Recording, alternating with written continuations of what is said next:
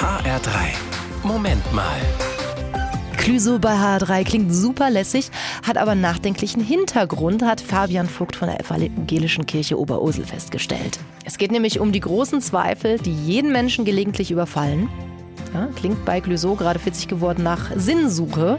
Fabian, du bist ja sowohl Pfarrer als auch Seelsorger.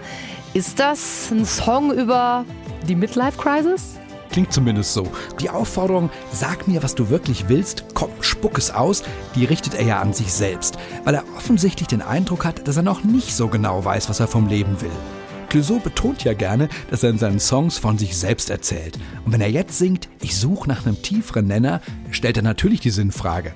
Ich finde es klasse, wenn Menschen zugeben können, ich weiß noch nicht so genau, was ich will, möchte es aber gerne herausfinden. Und was sagst du einem Menschen, der mit solchen Fragen zu dir kommt? Na, erstmal, dass ich mich freue. Wie gesagt, Sinnkrisen sind ein Zeichen für Sinnsuche. Wer den Sinn des Lebens sucht, der hat ja die Hoffnung, die Suche lohnt sich, ich kann ihn finden.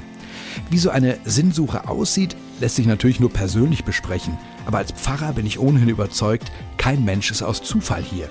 Clouseau würde ich ganz speziell sagen, hey, gerade du brauchst doch keine Angst zu haben, in einer Sackgasse zu landen. Schließlich hast du in deinem Hit Neuanfang selbst besungen, dass es möglich ist, Neues zu entdecken.